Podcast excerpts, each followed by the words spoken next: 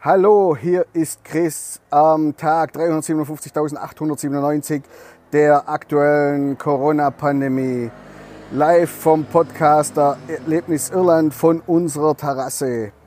Umgeben von meinen lachenden Kids, die mich dauernd aus dem, aus dem Konzept bringen. Schön, dich bei dieser Episode wieder zu hören.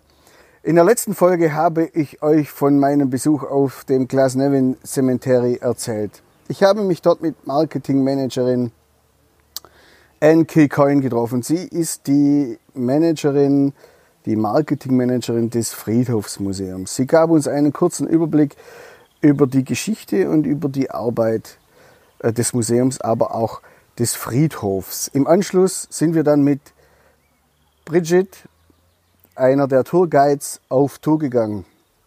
Diese Tour möchte ich euch in dieser Episode präsentieren. Wir haben das jetzt nicht im letzten, in der letzten Episode gemacht, sondern in einer extra Episode. Auf diesem Friedhof liegen viele bekannte Persönlichkeiten Dublins. Sie bilden einen Querschnitt durch die irische Geschichte und der irischen Gesellschaft. Also von daher gesehen kann man irrsinnig viel dort sehen, aber natürlich auch lernen. Im Vorfeld meines Besuchs habe ich eine Wunschliste zusammengestellt, welche Personen ich dort gerne heimsuchen würde, welche Gra Gräber und Grabstätten ich gerne heimsuchen würde, besuchen würde und über welche Menschen ich noch mehr erfahren würde. Auf ihr steht zum Beispiel Daniel O'Connell. Den habe ich euch in der letzten Episode vorgestellt. Ein Staatsmann, ein irischer Staatsmann, nachdem auch die O'Connell Street Irlands, äh, Dublins Haupt, Hauptverkehrsstraße, Hauptgeschäftsstraße benannt ist. Bridget führt uns auch zum Grab von Roger Casement. Casement war ein britischer Diplomat, aber er stammte aus Irland. Im Ersten Weltkrieg versuchte er deshalb, irische Kriegsgefangene der britischen Armee im Deutschen Kaiserreich zu rekrutieren, um sie für den Unabhängigkeitskampf in Irland zu begeistern. Das hat aber nicht so ganz geklappt.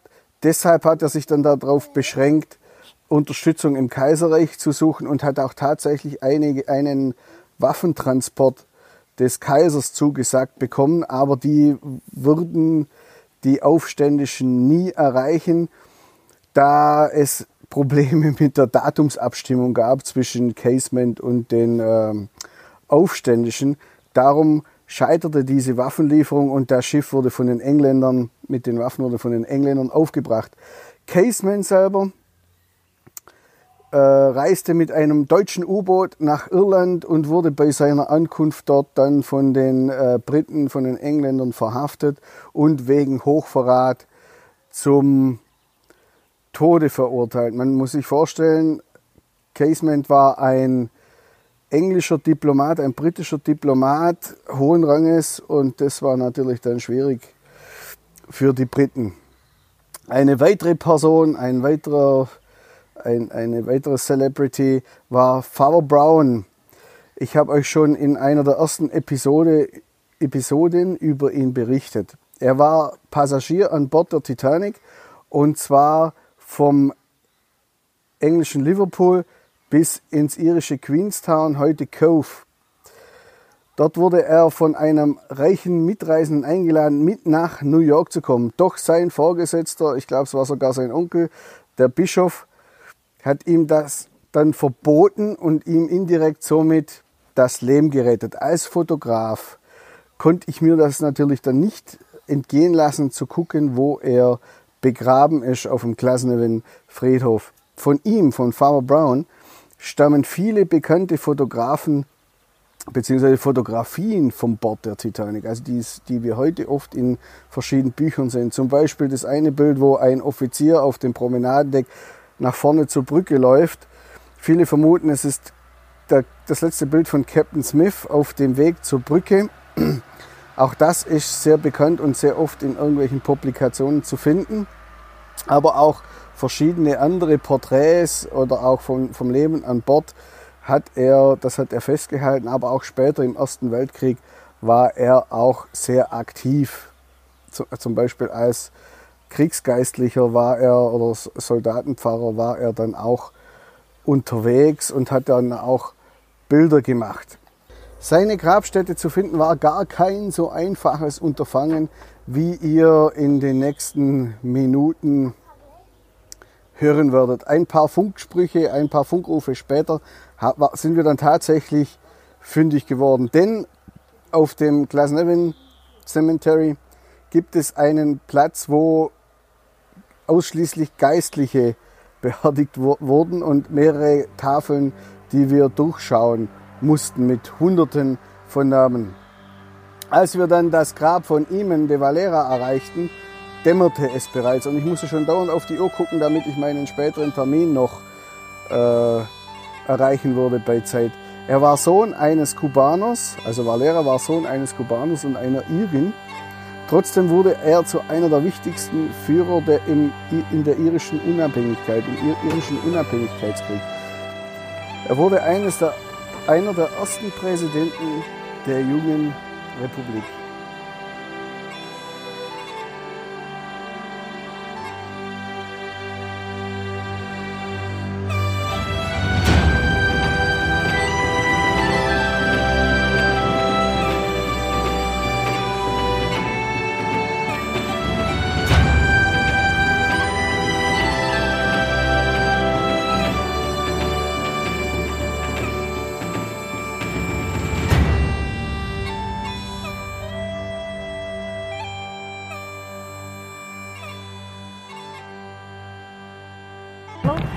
Who's buried under the tower behind me here. And why did Daniel found a cemetery? Well, at that time, Catholics had no cemeteries of their own, and they were the majority population of the country.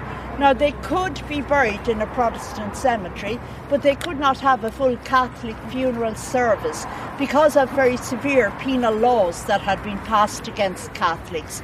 So, when there was an easing out of those laws, Daniel grabbed the opportunity to set up a cemetery. And Daniel wanted one that uh, would be inclusive. He wanted one for people of all religions and no religion. So we have 26 different religions buried here at Glasnevin Cemetery, and we've lots of people with no religion at all. It began as nine acres, and today we have 124 acres. We've the land that's here and the land behind the red brick houses on the far side of the road. And it developed, it uh, began during the reign of Queen Victoria and it developed as a garden cemetery. Now, a garden cemetery was a place where people came not just to bury their dead, they came just like yourselves to enjoy a morning or afternoon stroll admiring the sculpture, the architecture, and all the beautiful landscaping that we have around the cemetery. Back in Victorian times, people would pack a picnic basket on a Sunday morning and come out here to Glasnevin for an afternoon picnic, enjoying all the things I've just said. They don't have to do it anymore. We've our own restaurant and cafe. I have to do a bit of marketing, you see. Okay, so we're going to go over here to the grave of Roger. Okay, so uh, this is the grave of Roger Casement.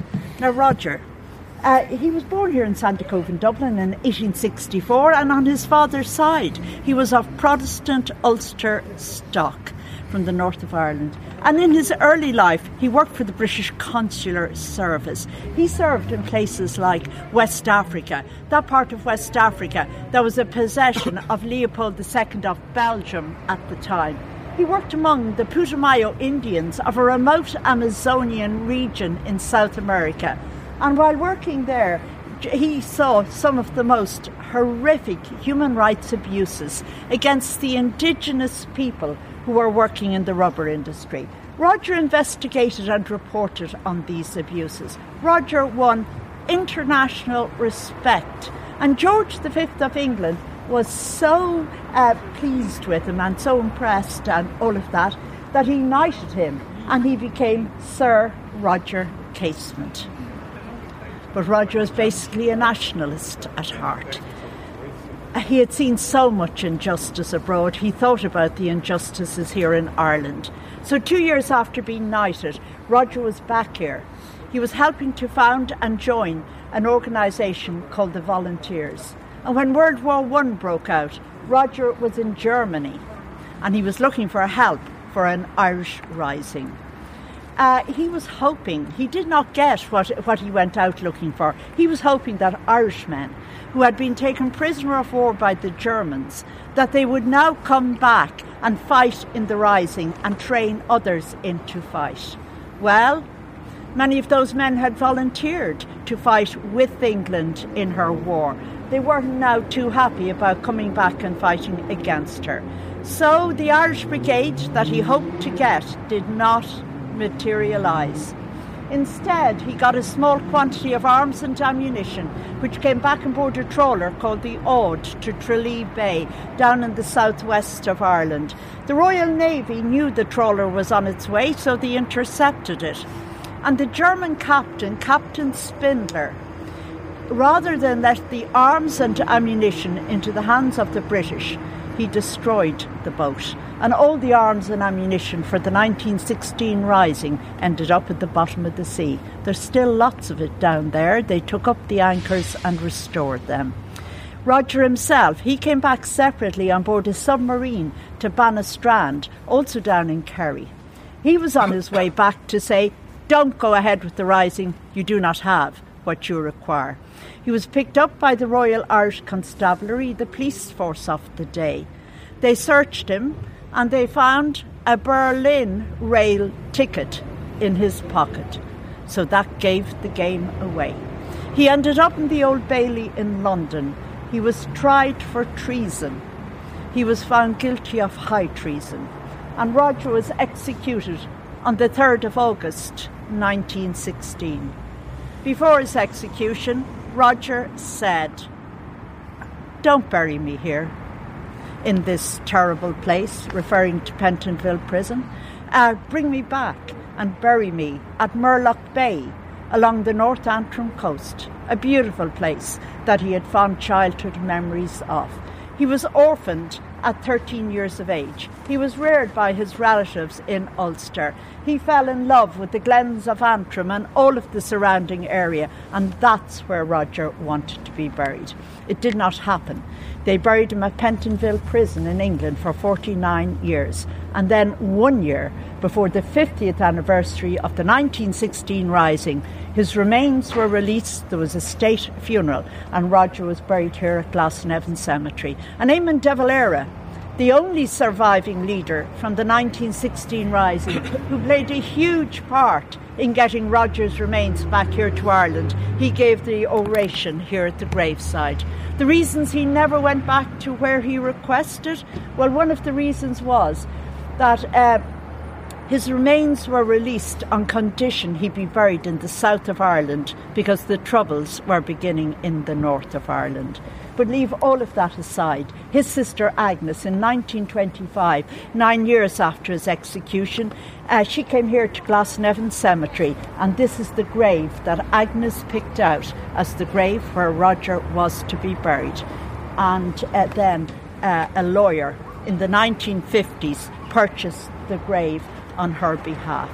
Roger is the only one of the 16 executed leaders at the end of the 1916 Rising to be buried here at Glasnevin Cemetery.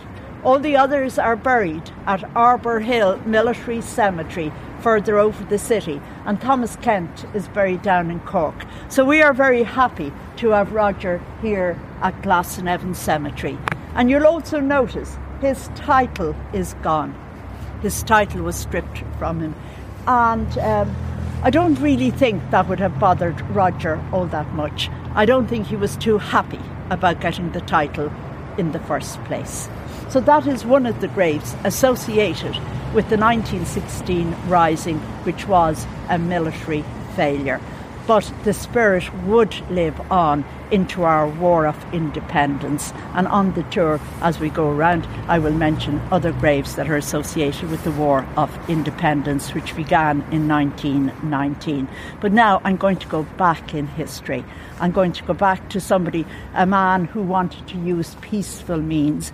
He wasn't looking actually for a republic, he was looking for a measure of independence. He was looking to get our parliament back that we lost by an act of union in 1800.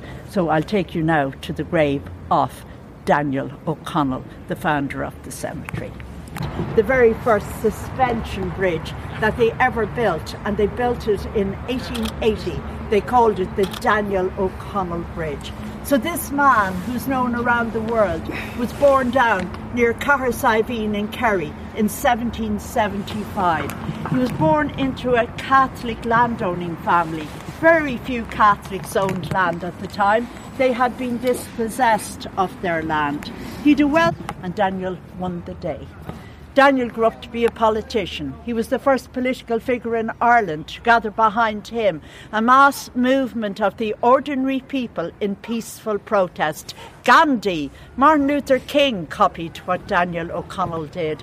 He empowered people who had been disempowered. If you joined his Catholic Association for one penny a month, and that meant poor people could join it, you would experience what a democratic movement was like.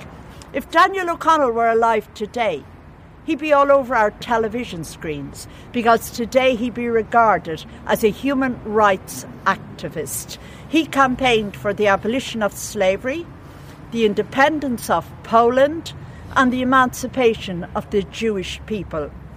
He was so well known that significant people around the world, including kings and princes, wrote to Daniel O'Connell requesting his autograph. And Daniel gave it if they ruled their country fairly, but if they didn't, Daniel refused his autograph. The poor old Tsar of Russia at that time was really anxious to get Daniel's autograph and could not get it because there was serfdom in Russia. Daniel became so popular that in 1831 Belgium got its independence. They were thinking of restoring the monarchy.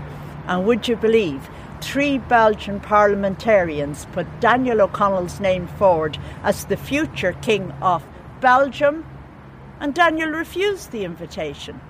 In Ireland, we called him the Liberator because he was the man who, by peaceful means, gained Catholic emancipation in 1829.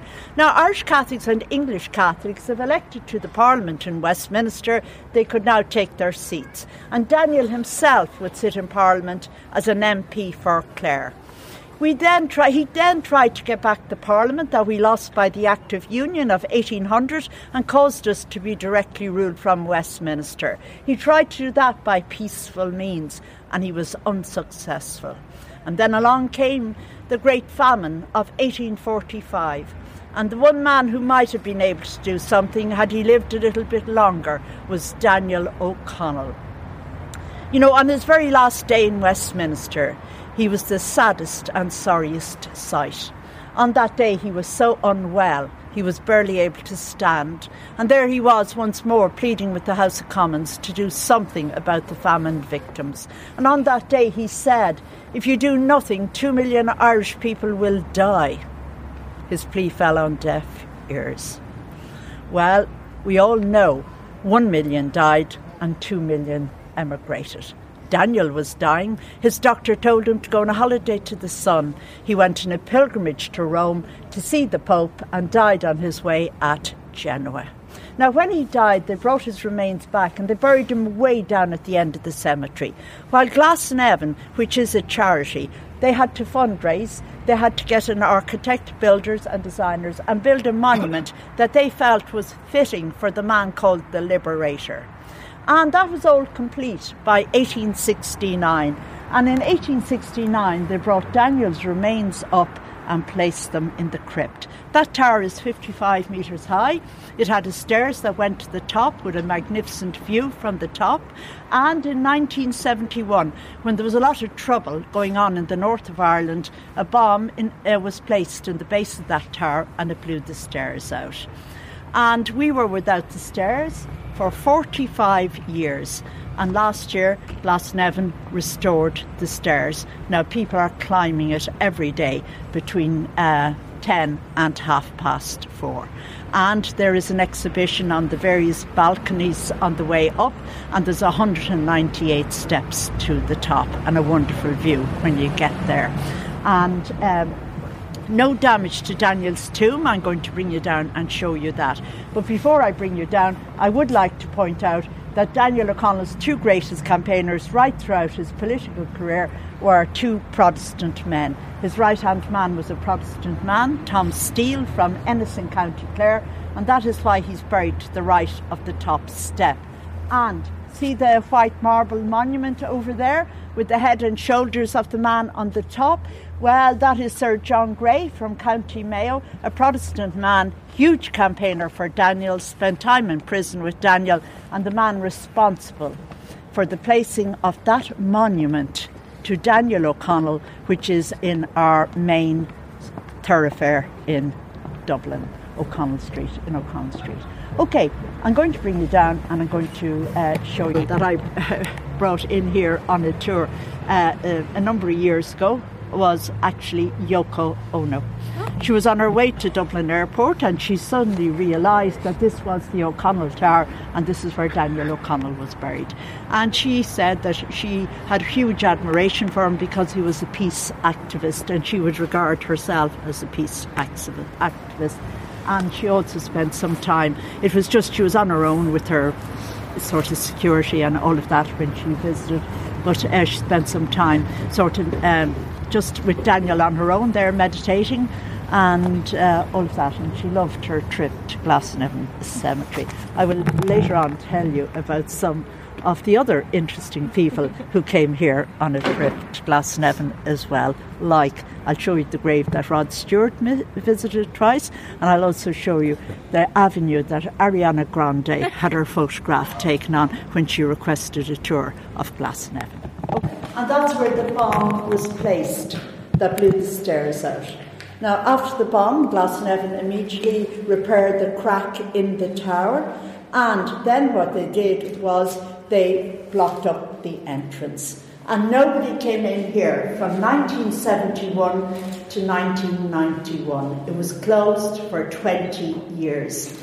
Now, during those 20 years, what actually happened was that due to dampness and all of that, all the plaster began to fall off the ceiling and off the walls. So when they opened it after the 20 years, it was quite a mess, you know, you can imagine. And as well as that, they hadn't blocked off the windows in the tower because there's 11 people buried in here, and they wanted the air to circulate, so there was 20 years of birds in here as well.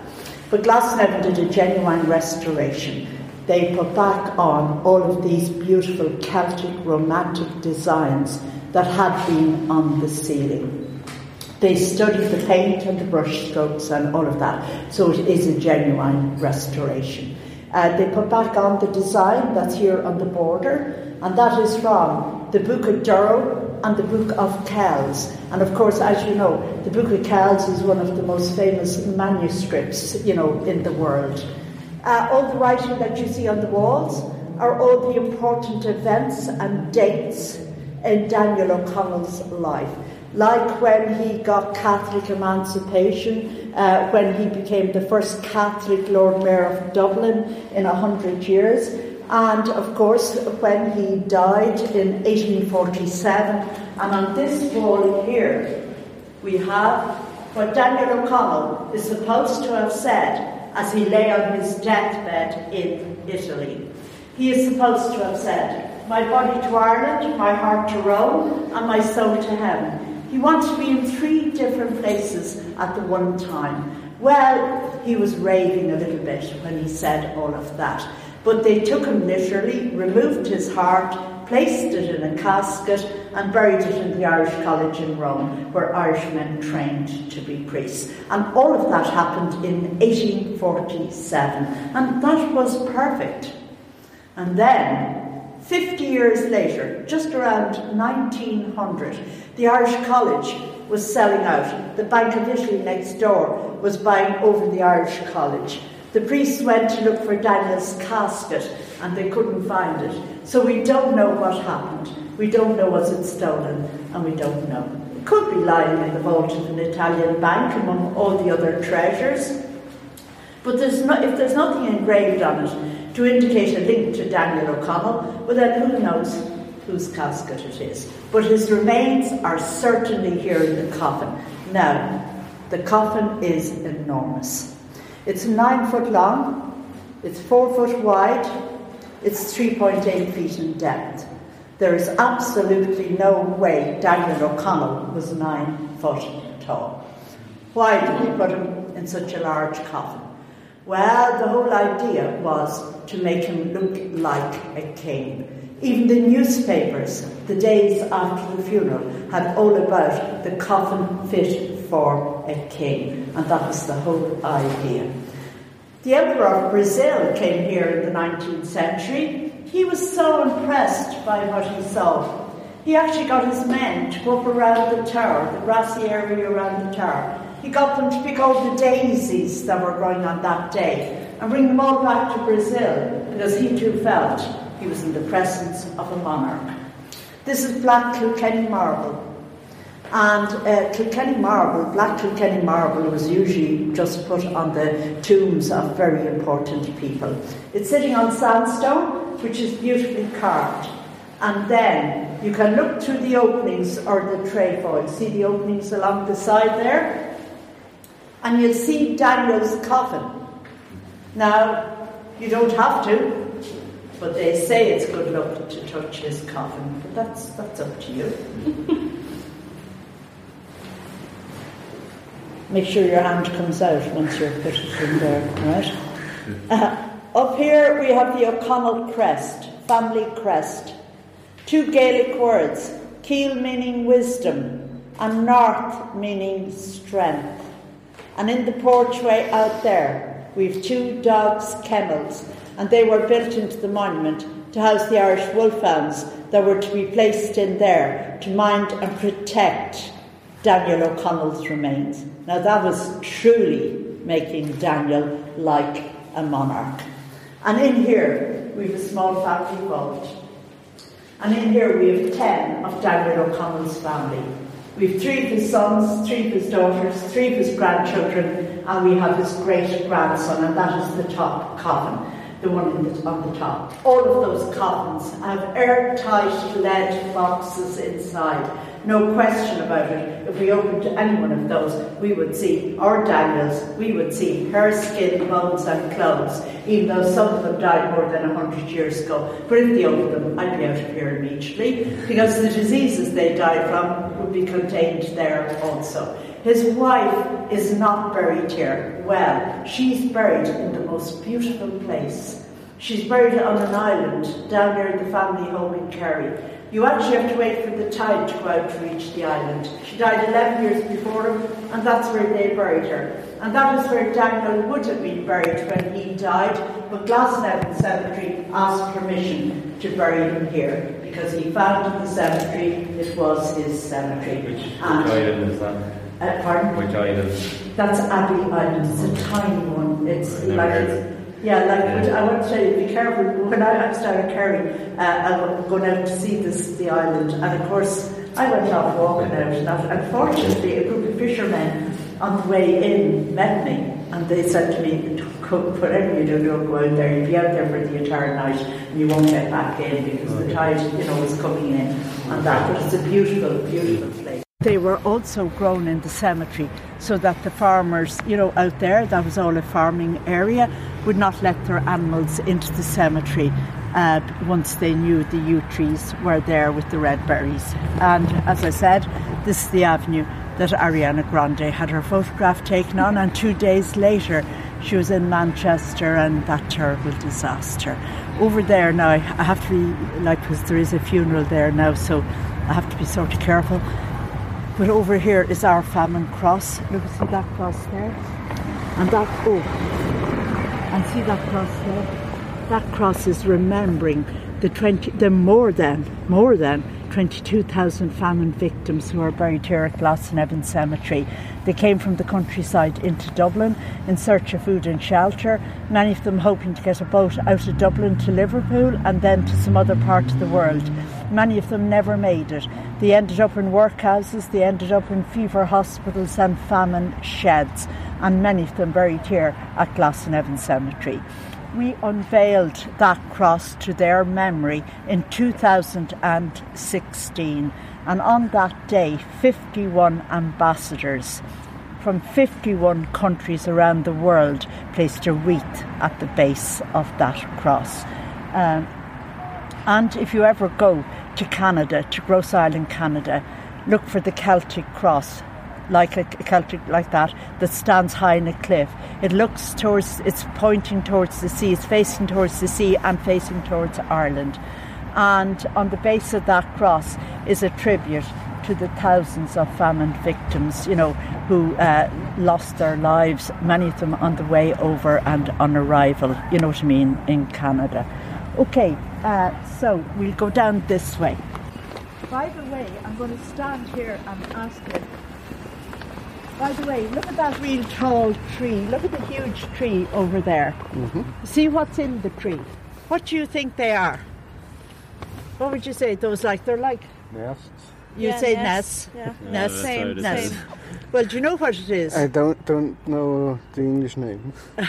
Well, it's actually um, mistletoe. Yeah. It's actually mistletoe that's growing in the trees. I thought I pointed it out to you because it's coming up to Christmas now and the mistletoe. So you, that's in the botanical gardens. Our neighbour, our neighbours. So you could Oh, go in yeah. there and stand under that tree and have your photograph taken, put it up, and it go viral. viral. These are all for the cremated ashes. Look at the urns going to the earth. And cremation is now becoming very popular. and more, I, I'm just going to go in here for a minute, and more than 60% of the funerals coming into Glasnevin every day now. So, this here is, see the circle here? Uh, this is the cholera pit at Glasnevin Cemetery. And cholera hit Dublin two years after the worst year of the Irish famine. And uh, there are uh, a, a large number of people who died from cholera in that year buried, buried here in this uh, pit. But look who's buried in the pit. Our great statesman, Charles Stewart Parnell. Did you ever hear of him? No. Charles Stewart Parnell. Well, one end of O'Connell Street is you have Daniel O'Connell's monument, and if you walk down O'Connell Street to the other end, you have a monument to Charles Stewart Parnell. Now, Parnell was born into a Protestant landowning family down at Avondale in Wicklow. He was one year old and learning to walk when Daniel O'Connell died. And 29 years later, he was elected a Member of Parliament for Meath and he walked onto the stage that Daniel O'Connell had vacated or left. And the first issue that Parnell dealt with was that of the tenant farmers who had no security on their land, were rack rented and evicted. No hope of ever owning the land that they worked on. He became president of the Land League. And in time, a series of land acts would pass through the Parliament in Westminster, which would improve the situation of the tenant farmer and they would eventually get loans of money from the British government to buy the land that they were actually working on. He's also the man who wanted to achieve what Daniel O'Connell failed to achieve, and that is he wanted to get the Parliament back. He wanted to get what we call home rule. He took a very different method to Daniel O'Connell. He established a tightly knit parliamentary party in Westminster, and he was head of that party. He was, by the way, the man who introduced the whip into Parliament. He was also the man who used obstructionist tactics in Parliament to try and get the British Parliament to listen to what he had to say. And that was even brought up recently in all the Brexit, um, you know, uh, discussions that were going on. Anyway, his party would side with whichever of the main parties in Westminster would be prepared to introduce a Home Rule Bill for Ireland. And that turned out to be Gladstone and the Liberals. Very sadly, he did not live to see the third Home Rule Bill reach the statute book in 1914, but he did see the first Home Rule Bill introduced into Westminster and he saw it thrown out. He was dead when the third Home Rule Bill reached the statute book. But 1914 was the year World War I broke out. The bill was placed on the shelf to be implemented when the war was over. And during those three, uh, those four years, uh, the Irish nationalists who were not interested in home rule but wanted an Irish republic, they they staged the 1916 rising and 16 executed at the end of it, and the whole political landscape changed. He was the man who overcame many difficulties. He became known as the uncrowned King of Ireland. Daniel the Liberator, he's the uncrowned King of Ireland. There was one difficulty that he failed to overcome, and that is when it became public that he was having a relationship with a married woman called Catherine O'Shea, whose husband was a member of his parliamentary party. That relationship was going on for donkey's years. Captain O'Shea knew all about it. He said nothing because he was hoping to benefit from a will that Catherine's aunt would make when she died, and she was a very wealthy mo- uh, woman, and that he would get some of that money. Well, when that didn't happen, he blew the whole story open. And you must remember, these were Victorian times. And the first thing that happened was Gladstone asked Parnell to step down from leadership of the party. He was a proud man, he refused to do so. The Catholic Church, they really liked Parnell, but they, it was a moral issue for them, and they weren't going to condone the relationship uh, with the married woman. And the majority of Parnell's followers were actually Catholics, so they denounced Parnell. And then the worst thing that could ever happen for Parnell happened. His tightly knit parliamentary party split in two, and the majority of his party went against him. Catherine got a divorce, he married Catherine. Five months after the marriage, at the age of 45, he died in their home in Brighton, in England. And when news of his death reached Dublin, his supporters rushed up here to Glasnevin to find a place to bury him. They went all around the cemetery, and his supporters chose the cholera pit to bury their uncrowned king in. And there's three reasons why they chose it. The first reason was Parnell once said, Bury me among the poor. And this was part of the poor ground at Glasnevin Cemetery. The second reason they chose it, they knew the anti Parnellites, who were so anti Parnell, would never interfere with his grave once it was the cholera pit. And the third reason was they wanted their uncrowned king to have a circle, the way Daniel the Liberator has a circle on the far side of the church. It was a mixture of all three. But Charles Stewart Parnell had the biggest ever funeral right into Glasnevin Cemetery. He died on the 6th of October 1891. He was to be buried here on the 11th of October 1891. Well, and he was to be buried at 12 noon. Well, there were so many people out in the streets of Dublin wanting to show Parnell their last respects that it was half six in the evening, six and a half hours later, when his funeral reached the gate. That's just over there. He was buried here by moonlight. And there was a woman named Maud Gonne, the woman that our famous poet William Butler Yeats absolutely adored. Maud Gonne was here. And she recorded in her diary what happened. And she said that as Parnell's coffin went down into the earth, a flash of light from the heavens came down over his coffin. Now, some people said that was Maud. She was an actress, she was very dramatic. But Dunsink Observatory uh, is just two miles out the road, and it recorded that at that precise moment on that night, a meteorite hit the earth. So that is what the people saw, the light from that. And the people lingered on here right into the night time. And as they were going, they went to the trees, they went to the walls, they took the ivy off the trees and the walls, they placed it in their buttonholes to prove that they had supported Charles Stewart Parnell to the bitter end. So as a result, the day he died, the 6th of October, is known as Ivy Day. And we have the ivy. Look at Look at it's here on the railings. We it the whole way around the railings. And see that chunk of that is a chunk of granite because he came from County Wicklow, and granite is the main rock in County Wicklow. And look at his name is on it there, Parnell. Okay, so I'm going to bring you up this way. Now, I just want you to remind you, in case you want to get a photograph, you said you come from Zurich. That's where James Joyce is buried.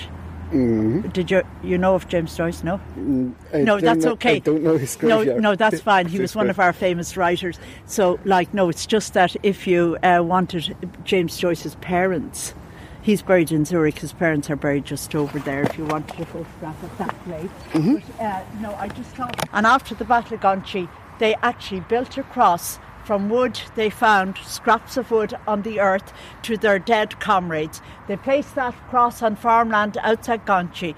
It was eventually brought back to the War Memorial Gardens here at Island Bridge. A cast was taken from that cross and this cross was made. But the 16th Irish Division fought side by side with the 36th Ulster Division at the Battle of the Somme.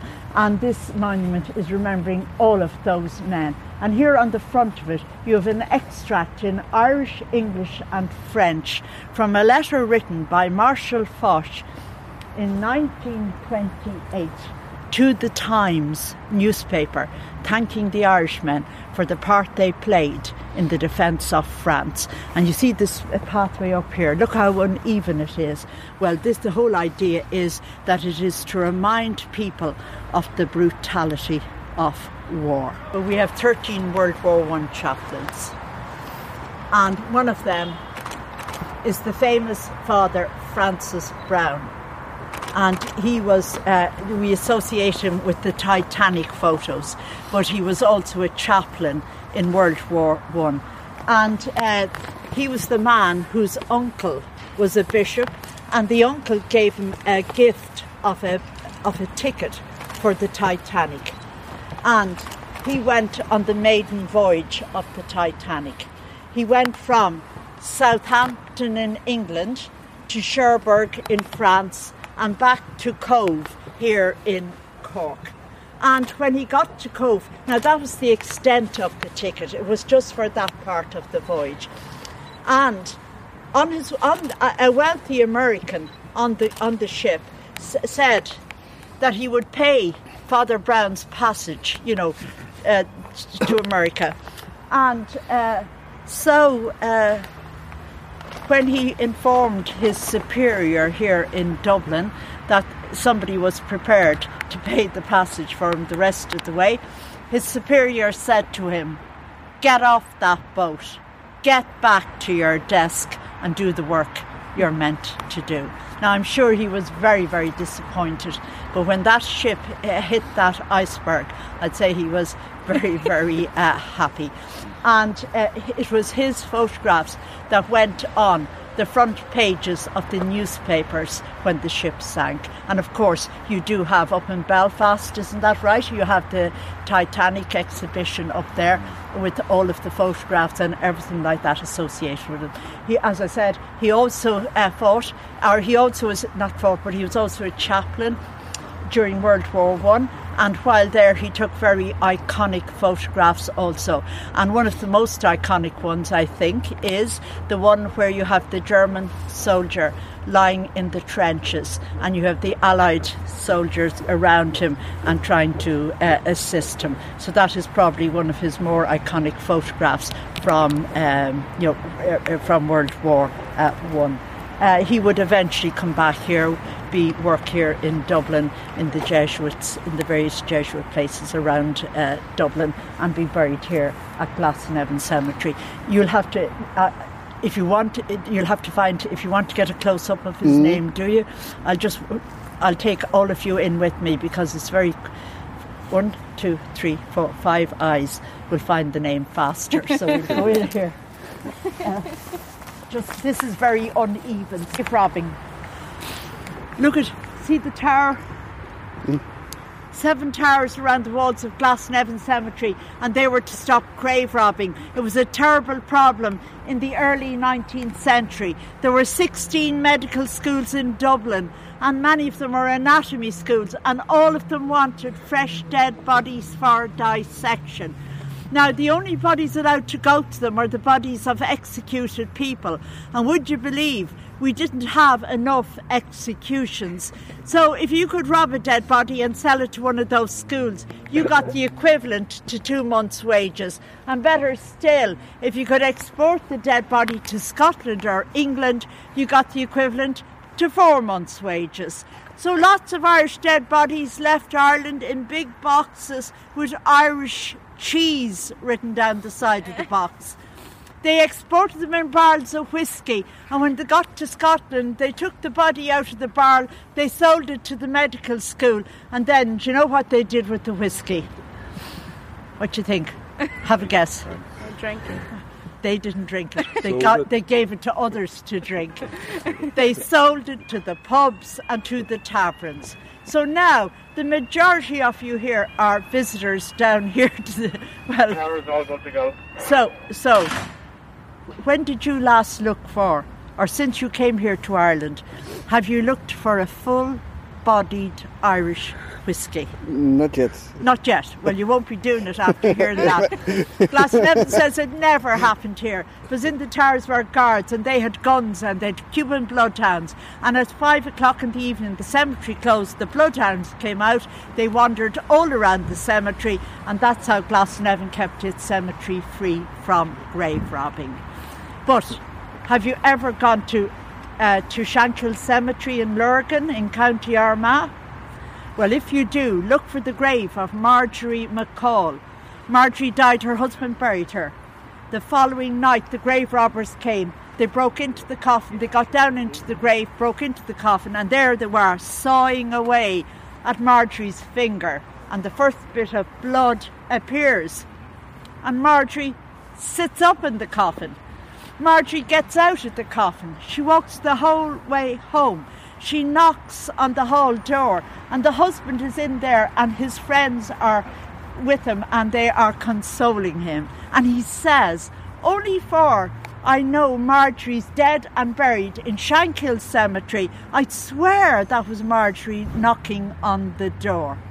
Well, he gets up to open the door. And then I wonder, did he want to see her again or not? Because he gets such a he gets a heart attack when he opens the door and finds Marjorie's outside the door and he drops dead. Yeah, if you want to leave. Marjorie lives on and eventually dies, and Marjorie goes back into the same grave. And on her grave is engraved Marjorie McCall lived once, buried twice. And I haven't mentioned a woman so far on the tour. So Maud was an English woman who was very wealthy, majestically beautiful. They say she was the most beautiful looking woman in the world. And she became an Irish rebel. And she came here to Ireland hoping to become the Joan of Arc of Ireland.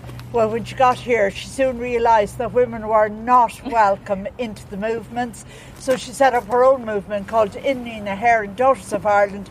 And she set it up on Easter Sunday 1900. Now, that was a nationalist, separatist, feminist, autonomous movement, and it had a newspaper called Bean na. And you know what they said about that newspaper? They said it was the newspaper that the men bought to find out what way the women were politically thinking. It was actually a hodgepodge of knitting tips, cooking tips, gardening tips, but it was the only newspaper that blatantly stated that there was only one road to independence, and that was through a rising or a rebellion. No other newspaper was quite so blatant. She protested about British monarchs visiting Ireland. She protested about Irish men joining the British Army. She encouraged the buying of Irish products and the speaking of the Irish language. Always said, you can wear the pa- fashions of Paris, but make sure you make them out of Irish linen and Irish tweed. And many of her women went on to form Cumann na mBan, and 200 were actively involved in the 1916 rising. Now, she had a relationship with a French politician, Lucien Millevoye. I'm not sure whether I'm pronouncing it right or not. She had a relationship with a French politician. That relationship drifted. And then Major MacBride, look at the name there. became her knight in shining armour because he fought with the Boers against the British in South Africa. She went out to Paris to receive him back from South Africa. In time they married, and in time the marriage drifted. And Major MacBride was one of the 16 executed at the end of the rising. But before that marriage drifted, they had a son called Sean. And Sean MacBride was initially a rebel like his parents. He was chief of staff of the IRA in 1936. He left the movement in 37. He became a lawyer and a politician. And Sean MacBride was one of the founders of Amnesty International. He was chairman of Amnesty for 14 years and he had both the Nobel Peace Prize and the Lenin Peace Prize before he died. He's also the man responsible for the MacBride Principles, which was a forerunner to the Northern Ireland Agreement. But we can't leave this grave without remembering our renowned poet William Butler Yeats. He absolutely adored Maud. She was his muse, she inspired the wonderful poetry that he wrote at the time. He proposed marriage to her on four occasions, and four times Maud said no. And when he couldn't marry the mother, he thought he might marry the daughter, the daughter she had with the French politician, Isolde. She was in her 20s, and Isolde too said no. But he still went on to be inspired. And if you know that poem, he wishes for the cloths of heaven, where in the last lines he says, I spread my dreams beneath your feet. Tread softly, because you tread upon my dreams. He was referring to Maud Gonne. Well, she trashed all over his dreams. And she always said society should thank her for never marrying William Butler Yeats because he wrote his best poetry when he was pursuing her. And had they married, there might have been no poetry at all. From that to a, a, a sad grave down here, the proper pronunciation. And Grace, she was an artist. She fell in love with the poet, the rebel, one, uh, the signatory of the 1916 proclamation, and the military strategist of the 1916 rising, and his name was Joseph Mary Plunkett. And when she heard he was going to be executed for his part in the 1916 rising, she bought a ring in Grafton Street in Dublin. She hurried up to Kilmainham jail, where he was a prisoner and they got married in the chapel. And two guards acted as witnesses. After the marriage, she was sent away. She was called back at 2 a.m. in the morning. She was given 10 minutes with her new husband, surrounded by 15 guards, and sent away again. And Joseph Mary Plunkett was taken out and executed at dawn.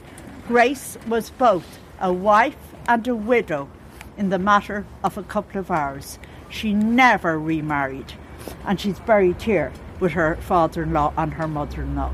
Grace herself would experience life in Kilmainham jail because, like so many of the women, she took the anti treaty side in the Civil War and was placed in Kilmainham jail because of her anti treaty activities. And while there, she painted the Madonna and Child on the back wall of her cell. And if you visit Kilmainham jail, you will still be able to see that on the back wall. You'll be actually looking at the restored work done by Thomas Ryan RHA. She continued her time, uh, her membership of uh, Sinn Féin. She was on the executive of Sinn Féin. She would eventually die alone in a room in South Leinster Street in Dublin in 1956. This is the grave that Rod Stewart has now twice. Come here, let's see, bring it home, let's see it. It's hard to Oh. see him, but it is him. Oh yeah, that's him. Yeah, very good. That is excellent. Uh, that is oh, that's brilliant. That's very. That's only last week. last week. Is it last week or the week Well, before? Last. over week. for the cup. Yeah, that's right, yeah, yeah. You know. Oh, that's Rod there. Look at him. If it's uh, putting down the flowers. Uh, That's his second visit here, Yeah.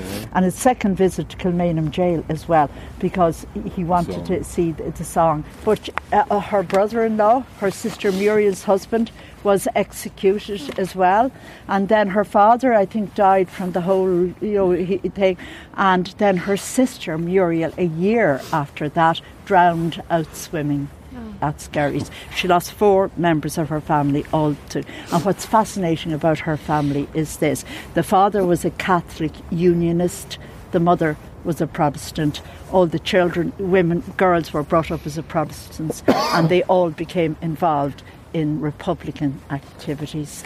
And now some will say the boys were also brought up, but none of the boys became involved. It was actually all the girls on one side of the family. It's amazing, isn't it? You know. Eamon, he was born in. You were particularly interested in this grave, are you? It's on the list that you. Yeah. So Eamon, he was born in New York in 1882. I know it looks a bit strange there. See, Eamon, uh, hard to make out, but it's the 14th of the 10th, 1882, that he was born. Uh, he was uh, his his father was of Spanish Cuban Spanish or Spanish Cuban. His mother was uh, Irish, and his uh, father died when Eamon was two years old, and his uh, his father was an artist, and his mother sent him back here to Ireland to be reared by his grandmother. He was a smart young man. He became a mathematics professor, a rebel, a politician, and statesman. And 1916, commander in Boland's Mill. At the end of that, he wasn't executed, and some would say it was his American citizenship. But Tom Clarke had an American citizenship, and he was executed. Uh, I think other some historians would say that at that stage the British had begun to realise that they were only creating martyrs by executing these men, and they stopped the executions. And Eamon de Valera was one of the last to surrender. He goes to prison instead. Now he goes to prison in 1916, and then in 1917, Eamon de Valera gets out of prison. And what happens is, here is the leader who has come out of prison, who has survived, and you know all of that, and he comes to the forefront of republicanism. He becomes president of Sinn Féin, president of the Volunteers, and he wins an East Clare by-election on a Sinn Féin ticket.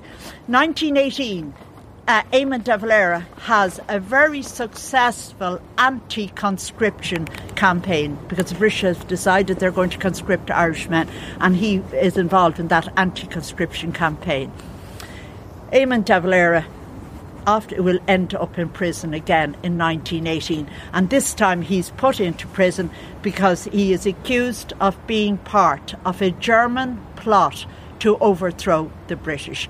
There was no such plot at all, and many of them ended up in prison as a result of that. Countess Markievicz ended up in prison as a result of that. He's in prison when that very important 1918 election takes place, where Sinn Féin wins six, uh, 69 Sinn Féiners win 73 seats in the British House of Commons. Eamon de Valera is one of them. He wins two seats, but he is in prison. And uh, Sinn Féin, of course, then in 1919 followed through on their abstentionist policy. And they do not take their seats in Westminster. They set up their own Dáil, Dáil Éireann and which is regarded as illegal in the eyes of the British. Uh, the very day, uh, sorry, uh, sorry, Eamon de Valera is in prison when all of that happens. When he gets out of prison, he becomes president of that Dáil. The very day the Dáil opened, the first shots of the War of Independence began, and Eamon de Valera would spend 18 months in the United States uh, fundraising and uh, for the Dáil, and also hoping to get Woodrow Wilson to uh, you know to uh, uh to uh, agree with uh, or to recognise an Irish republic. Woodrow Wilson's relationship with Britain was more important than his relationship with Ireland, so he doesn't give that recognition. But but De Valera does well in the fundraising. Uh, the very day that Dáil opened, the first shots of the War of Independence began, and that war ended with a truce, and a treaty had to be negotiated. And Eamon de Valera makes the most controversial decision of his entire life when he decides he's not going to go and negotiate that treaty. He asked Austin Stack to go, he said no. He asked Cathal Brugha to go, he said no. It eventually fell to Michael Collins to go. He gave them the power of plenipotentiaries but told them don't sign anything without referring back to him. Initially, they did that, but when they found themselves in a situation with that skillful negotiator Lloyd George standing over over them and announcing that if they did not accept the final draft that was on the table, war would break out again. This time it would be a bloodier war. Many of them realised they did not have the resources for a bloodier war and signed for a 26 county Irish Free State with Dominion status and an oath of allegiance to the British monarch. It was brought back. It was accepted by our Dáil. It was accepted by the people. But there were others who were unhappy, including Eamon de Valera. It led to that civil war. Regardless of the civil war, the Irish Free State was established. And in time, Eamon de Valera will begin to think and realise that he will, cannot achieve very much unless he gets back into the Dáil, or if, unless he gets back into the Parliament. And so he's a member of Sinn Féin, and many Sinn Féiners mightn't want to take that oath of allegiance to the British monarch. And uh, he doesn't himself want to take the oath of allegiance to the British monarch. Uh, but he knows if he wants to achieve, he has to go back in. So he leaves Sinn Féin, sets up his own political party, Fianna Fáil, takes the oath as an empty formula, and Eamon de Valera is back, with the help of Labour, is back in power in 1932. And when he gets back into power in a very short space of time, he dismantles that treaty. He changes Ireland to a 26 county Irish republic. He does not call Ireland a republic, nor does he take Ireland out of the Commonwealth, because he wants to keep the gate open to the north of Ireland. It is J. A. Costello of the Inter-Party Government on a trip to Ottawa in Canada in 1949 declares Ireland a republic. Eamon de Valera shows his unhappiness with that by not attending any of the events associated with it other than the Mass. He's the man who oversaw the writing of our 1937 Constitution. Some would say that was Eamon de Valera's greatest piece of work. It is a constitution that has inspired other constitutions, and it is a constitution that has stood the test of time. It would be a constitution that many women would be unhappy with because of where it placed women in society but and uh, he also uh, was a man who was totally opposed to a state religion, but did give a very special place to the Catholic Church in that constitution, and got some criticism because of that. And he's the man who maintained our neutrality in World War II. Uh, uh, and maintaining our neutrality was a sure sign of our sovereignty. It may have been an ambiguous neutrality, but we were not combatants. He gave, uh, he gave 50 years of his life to the formation of the modern Ireland. He was three times Taoiseach. He was twice President of Ireland. He's a man who has been much admired. He's also a man who has had his critics, and he's a man whose leadership has been looked at by others around the world by people like John F. Kennedy, Nehru, and Gandhi, and he is an internationally known. And what amazes international visitors to Glasnevin is to find that a man of such political significance, as you said, is buried under such a simple and humble cross. When you look what Daniel's under, and I, and honestly, if you ask Daniel, what did you think of that? What do you think that tower was it big enough for you, Daniel? He'd probably say no. I would have expected one bigger. And uh, if you look at Parnell and the cholera pit, you know, and here's Eamon de Valera who gave 50 years of his life under a tiny cross. There is an explanation. You'll see here the name Brian. There, where's it there? Brian was his son. He was killed in a horse riding accident in the Phoenix Park when he was 20 years of age. This Raymond de Valera bought the grave and he bought it here because he wanted to bury him in the shadow of the tower, but he also wanted to bury Brian where there were no trees because it was a branch of a tree that knocked Brian off his horse. And this is the headstone he placed over gr- the grave. A perfect headstone for a man who was only 20 years of age. But as time went on and the family moved on, his wife Sinead, the Irish language teacher, writer of mythological stories for children, the, ne- the woman who never sought the limelight but won the hearts of so many visiting dignitaries to uh, Áras an when she was First Lady, when she died, followed by Eamon seven months later followed by other members of the family like Rory and Vivian. And Rory, by the way, was called after Roger Casement because the De Valera's were very close friends of Roger Casement. Am- Sinead De Valera taught Roger so much of his Irish. They were all buried here and they kept the little cross. It's like as if the De Valera's were saying that if that cross was okay for Brian, it was also okay for the man who was twice president of Ireland. And here you have his son, the lawyer, Terry, and his wife. Here you have Eamon De Valera's son, the doctor, Eamon and his wife. And in the last grave down there, you have Emer and her husband. And Emer is the uh, the daughter of Eamon De Valera, and uh, and also herself and her husband are the parents of one of our TDs today, Eamon Ó Cuív. And Maureen De Valera is buried down at Fratton Cemetery in Galway. She worked for a number of years with Galway University as a lecturer. Okay, so there's James Larkin. I'm, I'm, I'm right. running a little bit behind time, but I just. Uh, there's James Larkin, the Labour leader. He, James Connolly, and William O'Brien were the founders of the Labour movement in Ireland. And that was the movement that predated our Civil War politics. And he's the man whose monument you see in O'Connell Street, his hands up in the air. And the reason his hands up in the air are because James Larkin always said the great appear great because we are on our knees. Let us rise up. And he's the man who came to. He came to. Uh, he was a docker. He uh, actually showed his organisational skills. He came to Belfast to unite the Catholic and Protestant workers in the shipyard strikes. He was too radical for his bosses, and he ends up down here in Dublin. The Dublin he came into was appalling.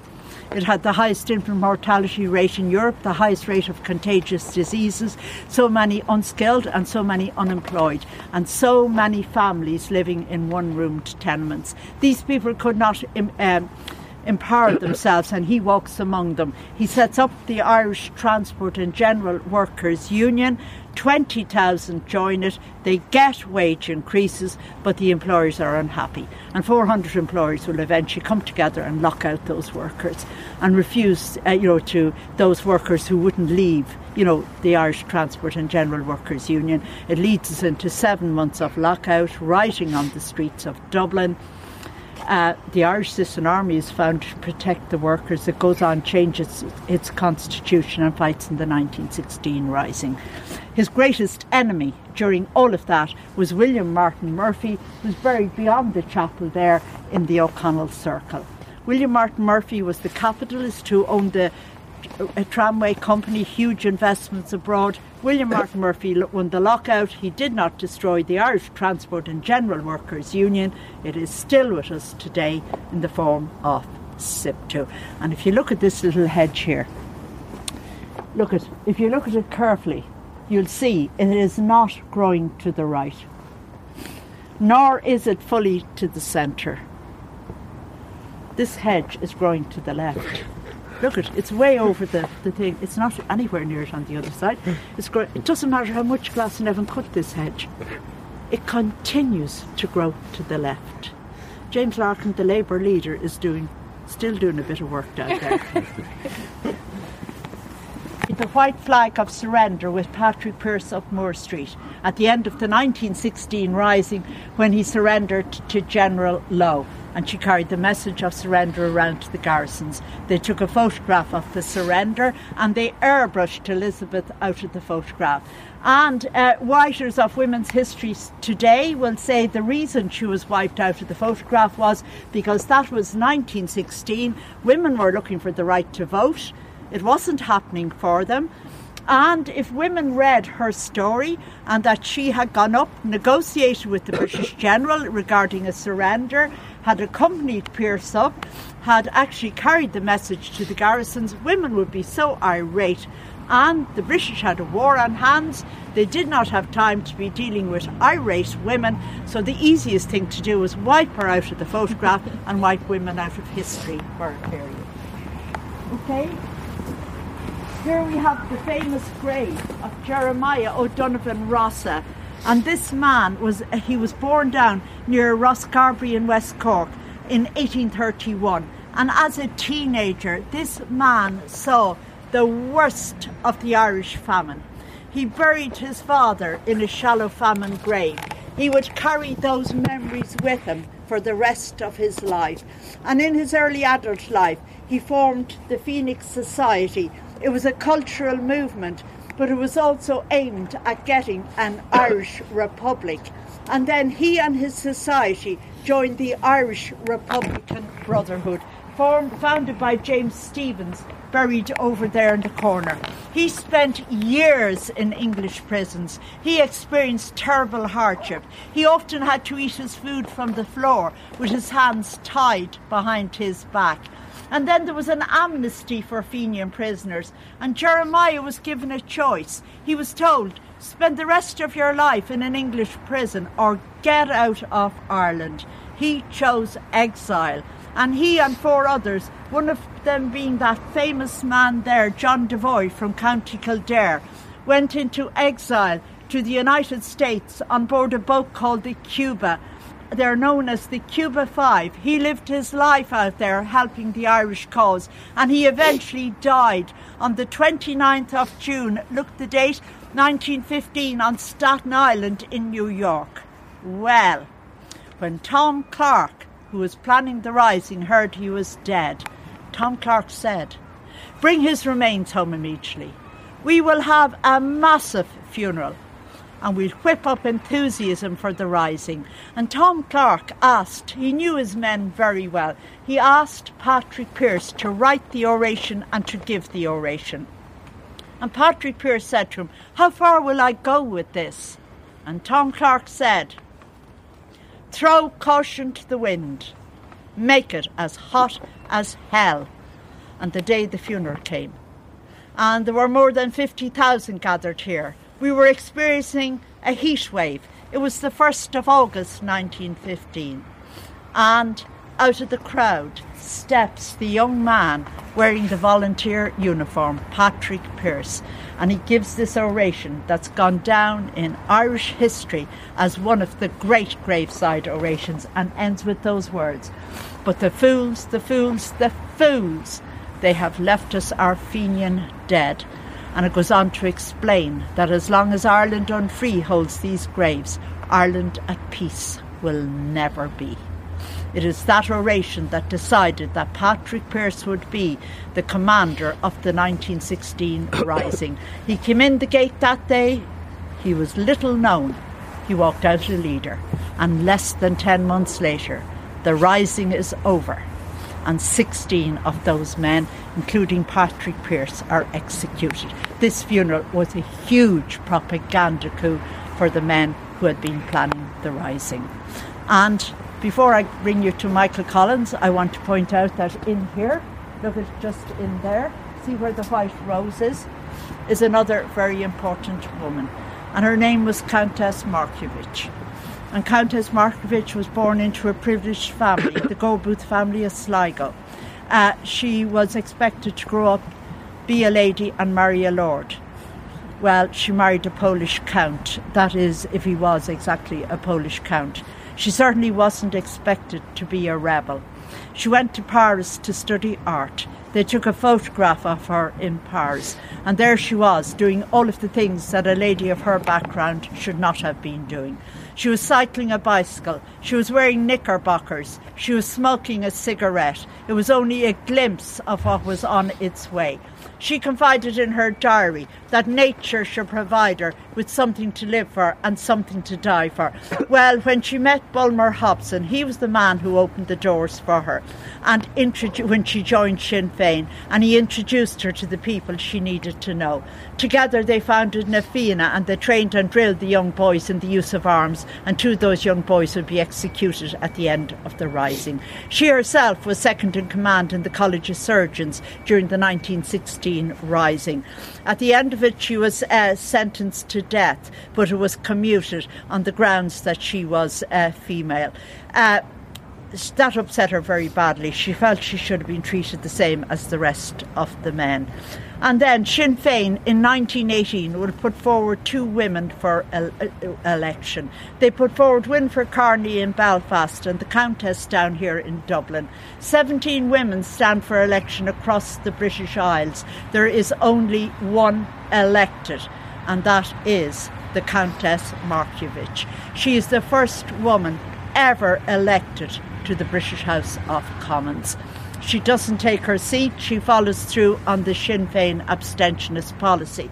And she is actually in Holloway Prison uh, in, uh, in England uh, when she is elected. She's in prison, been, has, has, had been put into prison, accused of being part of that German plot to overthrow the British. And that is where she is when she gets word that she has been elected. Uh, she doesn't take her seat in Westminster. She sits in our own Dáil that we have set up, which is illegal in the eyes of the British, and she becomes a minister for Labour. And she was the second woman in Europe to have a ministerial uh, position. She will later on help Eamon de Valera set up Fianna Fáil and she will die of peritonitis in 1927. She had a huge funeral out here to Glasnevin. The poor of Dublin lined the route out, and the crowds were huge here. And her coffin never came to her grave. It went into number four crypt in the O'Connell Circle. And they came back to all the people who were gathered here and they said, Sorry, Madame, that's what they called her, will not be buried today. If you want to go to her funeral, come the whole way back tomorrow, Monday. And when Monday came, only 50% of the people came back. And you know the reason all of that happened? The grave diggers at Glasnevin had become unionised. They were not prepared to dig or fill a grave on a Sunday. So here was this great lady, Minister for Labour, faced with a union problem on the very day of her funeral. I, I will go around to Michael Collins's grave because I, I'm afraid you're going to freeze to death. See, this is this is the final grave on the tour, and see those two plots there. See this plot here and that plot there. They're all owned by the Department of Defence. Now, not that plot, the one beyond it is the Congo plot, and that's where Irishmen who lost their lives in peacekeeping duties abroad are buried. Here, members of the Irish Army, when they die, they can be buried here. And here, members of uh, the Free State Army, and that was Michael Collins's army. So here is the commander of the Irish Free State Army, General Michael Collins. And he was born down at Woodfield near Sam's Cross outside Clonakilty in West Cork. And he was born there in 1890. And he was born into a family where his father was a Fenian and into a community where his school teacher was a Fenian. There is no question about it, but Michael Collins was bred and buttered on all those stories of injustice and failed risings. In a sense, it's not surprising the direction that Michael takes in life. You know, it is reported that when Michael Collins was six years old, his father called the entire family together. The father was dying, and he said, Look after Michael, he will do great things for Ireland. It is also reported that when Michael Collins was 11 years of age, he'd actually read the um, editorial to Arthur Griffith's uh, uh, publications. And at 16 years of age, Michael Collins was in London working for the Post Office Savings Bank, and that's when his mother dies.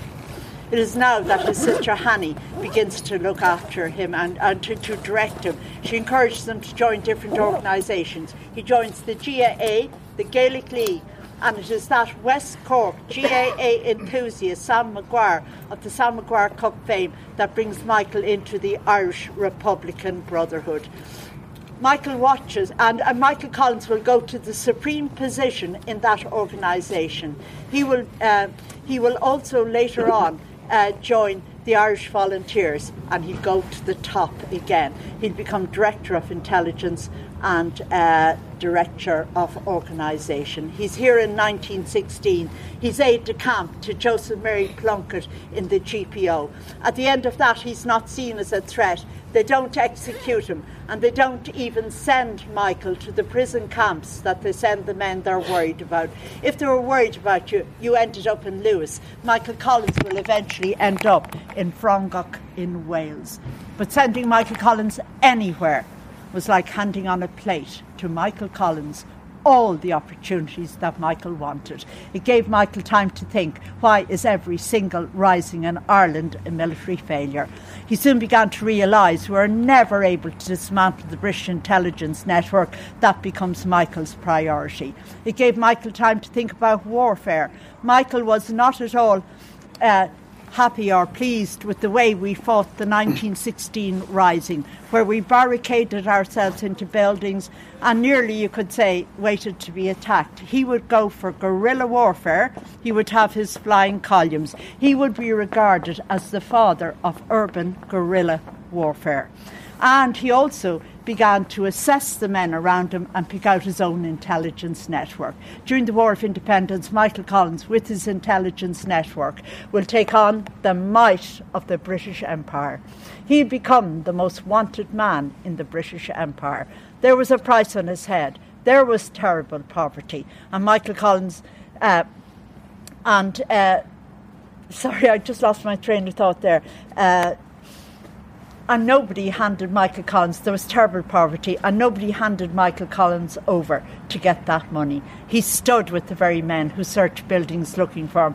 They didn't realise this is the guy we're looking for. He had safe houses in so many places. He had an important contact in all of the important places, like Scotland Yard, the RIC, and his uh, agents were working for him in Dublin Castle.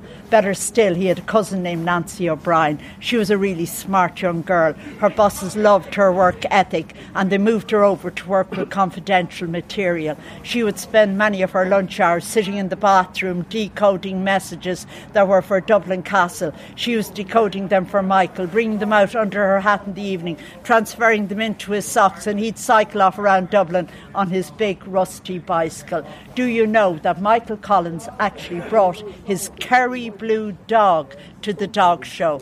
He showed her at the dog show. He won the award at the dog show and he was given the award by the very people who are connected to the people who are looking for him and they didn't realise this is the guy we're looking for.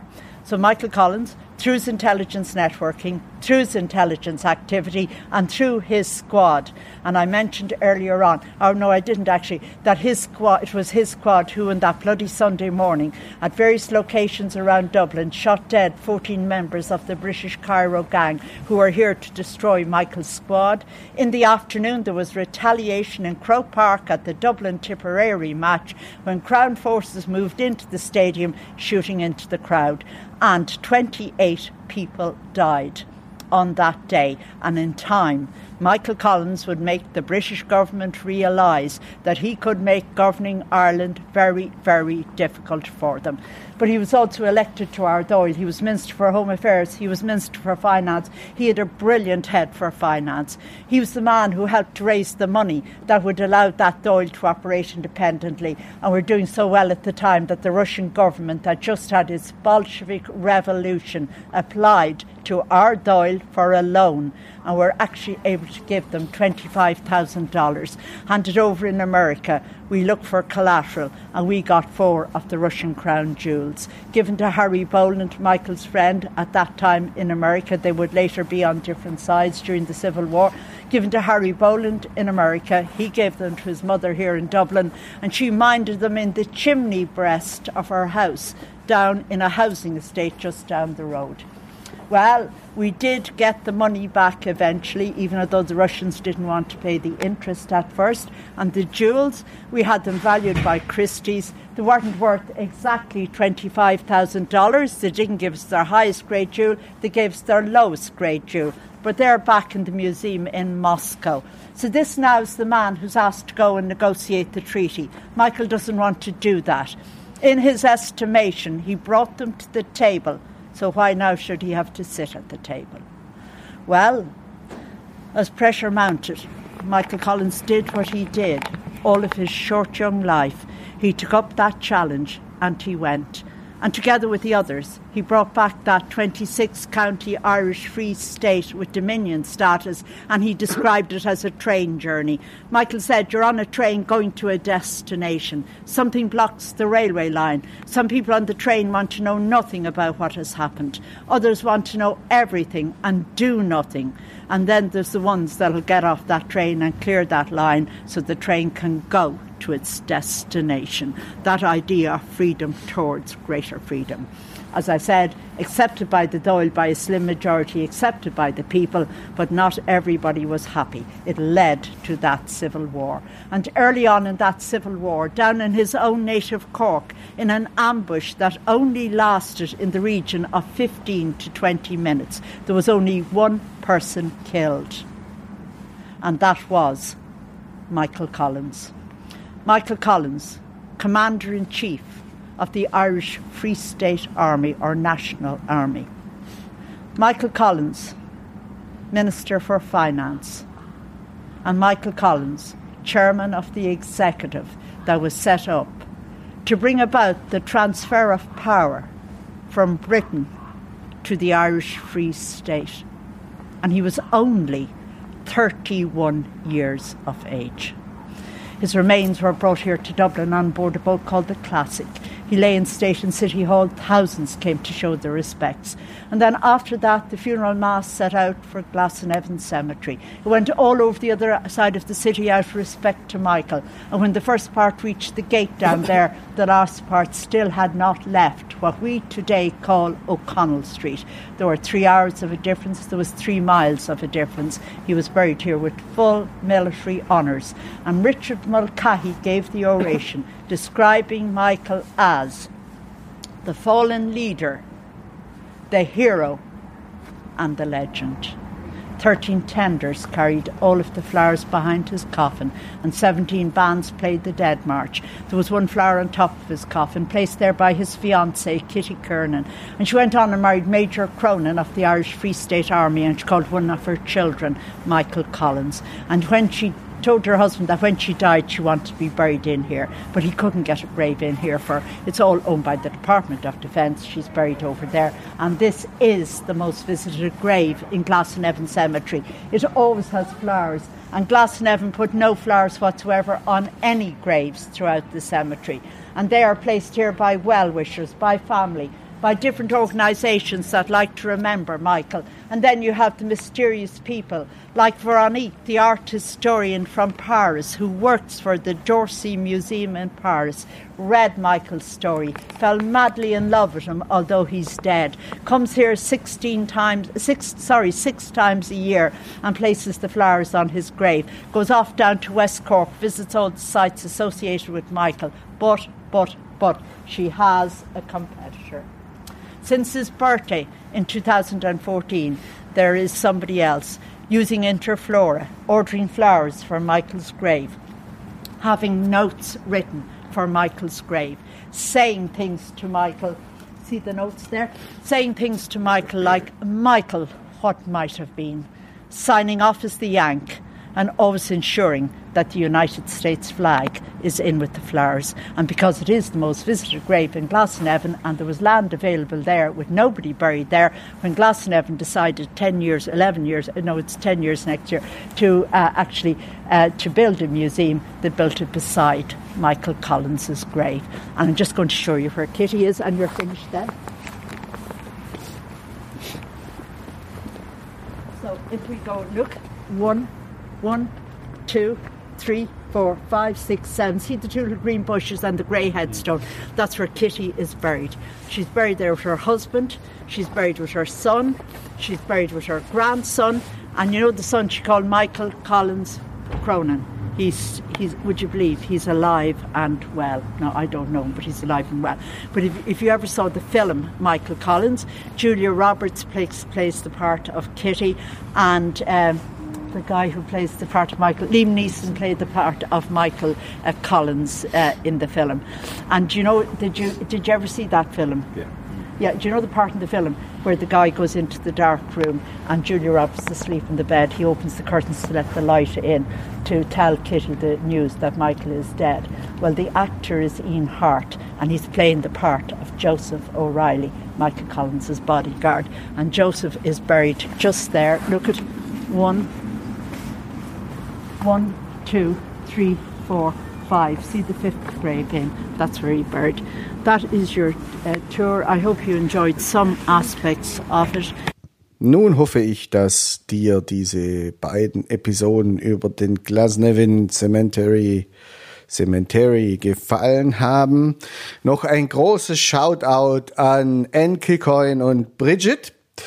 Zum Abschluss noch unseren Podcast Werbeblock. Und zwar, wie immer, wisst ihr ja, die Show Notes findet ihr auf unserer Website erlebnisirland.eu. Wenn ihr keine Folge verpassen wollt, dann abonniert unseren Podcast auf iTunes, Spotify, dieser, wo ihr ihn überall findet.